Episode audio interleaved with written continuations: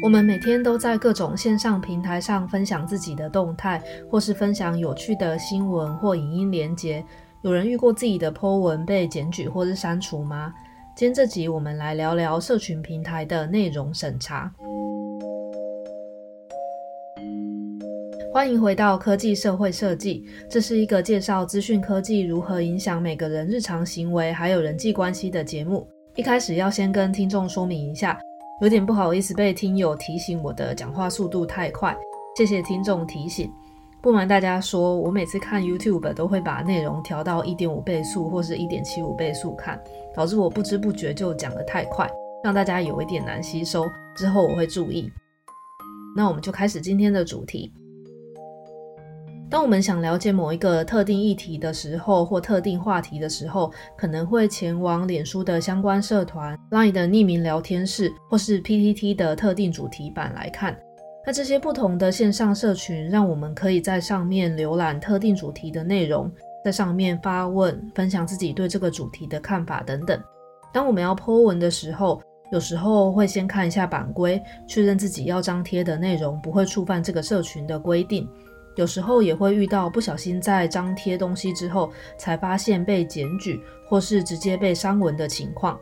那内容被检举或是删除的这个现象，就是线上社群的内容审查，英文叫做 Content Moderation。那为什么线上社群平台需要进行内容审查呢？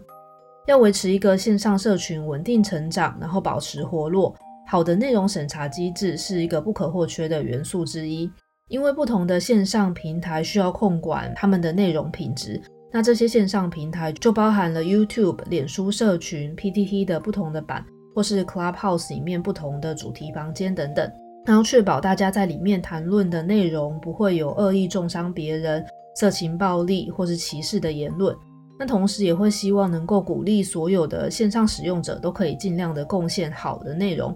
那怎么是好呢？就是问切题的问题，或是能够回答别人的问题，或是分享相关而且正确的资讯等等，这些都属于好的内容。当一个线上社群里面的人都可以生产好的内容的时候，这个社群自然就会有更高的机会可以稳定成长。那我们可以回想一下自己经常造访的线上社群，通常就是因为经常能够在上面看到我们感兴趣，然后品质又不错的内容，我们才会想要继续停留在那里。那所有的线上社群目的就是希望可以让平台上有越来越多人聚集，这样才会有赚钱的机会。目前线上社群进行内容审查的机制有哪些呢？目前线上社群使用的内容审查机制有几种，一种就是直接由一群人类管理员审查，那一种是用机器人，也就是 bot 来辅助版主或是管理员执行内容审查。像是先透过 bot 侦测到事先设定好的几个关键字，那当有人的贴文中包含了这些事先列出的内容的时候，版主或是社团管理员就会收到通知，然后再人工确认一次。还有一种呢，就是仰赖广大的网友们检举，然后透过 bot 整理过后，再交由人力确认审查。那这边也想要顺便补充介绍一个脸书去年成立的一个独立内容审查监察委员会。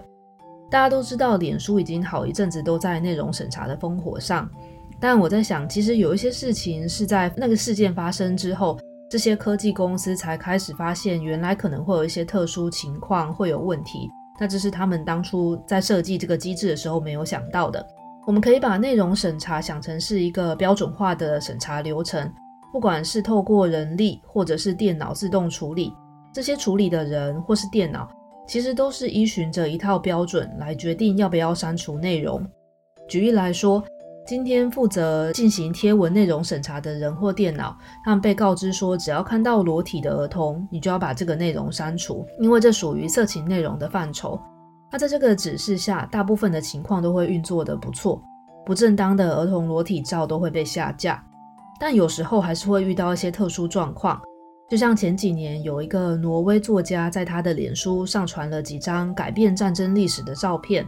那其中一张画面上有一个越南的小女孩，她全身赤裸的奔跑。那因为当时越战期间，为了躲避汽油弹的影响，她跟其他奔跑的孩童们表情都很哀伤痛苦。好那张照片就是在描述当时越战的影响。那这张照片被挪威作家上传之后，不久就被脸书移除，因为一开始这张照片被认为是违反了脸书的社群规范，因为它包含了赤裸儿童的内容。那当时被删除之后，就引起了很多讨论，最后脸书才出来澄清说，他们会再重新调整内容审查的规范，然后把这张照片重新放回了平台上。在这件事情上，我觉得脸书删除照片的本意是好的，因为是为了避免有色情的内容在平台里面。以不小心删除这张具有历史性意义的照片来说，很有可能就是脸书的内容审查在不知道这张照片的历史背景下误判。那这边我就想要替脸书说一些话，其实这些特殊案例都是当时在设计系统的时候不一定能够考虑周全的情况。在设计任何一个系统的时候，一开始我们都会先把大部分最常出现的情况先考虑好，然后也会想一些特殊情况的处理方式，但总是有可能会发生一些当时没有预料到的状况，就像这次那个具有历史性意义的照片被删除一样。那这时候我觉得比较重要的是去想怎么解决它，还有把这个特殊案例纳入未来系统设计的考量。在那一次事件之后呢，脸书其就重新对他们的内容审查机制做了一些调整。除此之外，他们其实也在去年五月的时候成立了一个独立的内容审查监察委员会。这个监察委员会里面的成员就是来自世界各地不同文化背景的每个领域的专家，有人的背景是人权，有人的专业是言论自由、传播学、哲学、法律等等的。他们要负责的任务就是针对一些具有争议性的案例，深入讨论这些言论是不是应该继续留在平台上面。如果有内容被脸书下架了，但是后来有人争议想要申诉的话，就会由这一个监察委员会来讨论决定，是不是应该要认同或是反对脸书的决定。也就是说，脸书他们成立了一个委员会来制衡自己的内容审查方式。那我们先不论效果怎么样，我对这个做法的看法就是，我觉得至少他们有在积极想办法让内容审查机制更加全面一些。那我们来想一下，当内容不小心被社群平台误删的时候，会对我们 Po 文的行为有什么影响吗？当一则贴文被删除或是被检举的时候，有一些平台就会提供一些基本解释，有一些则不会提供任何解释。如果这些违规的理由让网民们知道的话，对网民们后续贴文的行为会不会有什么不同的影响？人机互动研究者就针对一个在美国，类似于 PTT 的线上社群叫做 Reddit 上面的 Po 文来分析，发现当网友们的贴文被检举或是删除之后，如果这个网友他之后有得到明确的违规说明，像是告诉他你问了重复的问题，或是你的标题不含有问句，字数不符合规定等等，那这些有得到说明的网友们，他之后的贴文被检举还有删除的比例就会明显的少很多。这是相较于没有得到解释的那些网友们，不仅是张贴文章的网友们可以知道自己违规的原因，那些有追踪被检举文章的人，也可以看到这些公开的解释说明，进而了解到哪一些行为会被社群认定是不合宜的。也就是说，删文后提供违规解释的话，就可以帮助网民们更加了解社团规范。然后进而减少后续违规的贴文，借由提供违规的说明，网友们就可以更加明白不同的线上社群他们有什么各自的不同规范，减少未来发生违规行为的可能性。之前有提到，现在内容审查除了由人类进行之外，也会有机器人参与其中。当我们的内容被这两个不同的角色删除或是检举的话，对我们的行为会有什么不同的影响吗？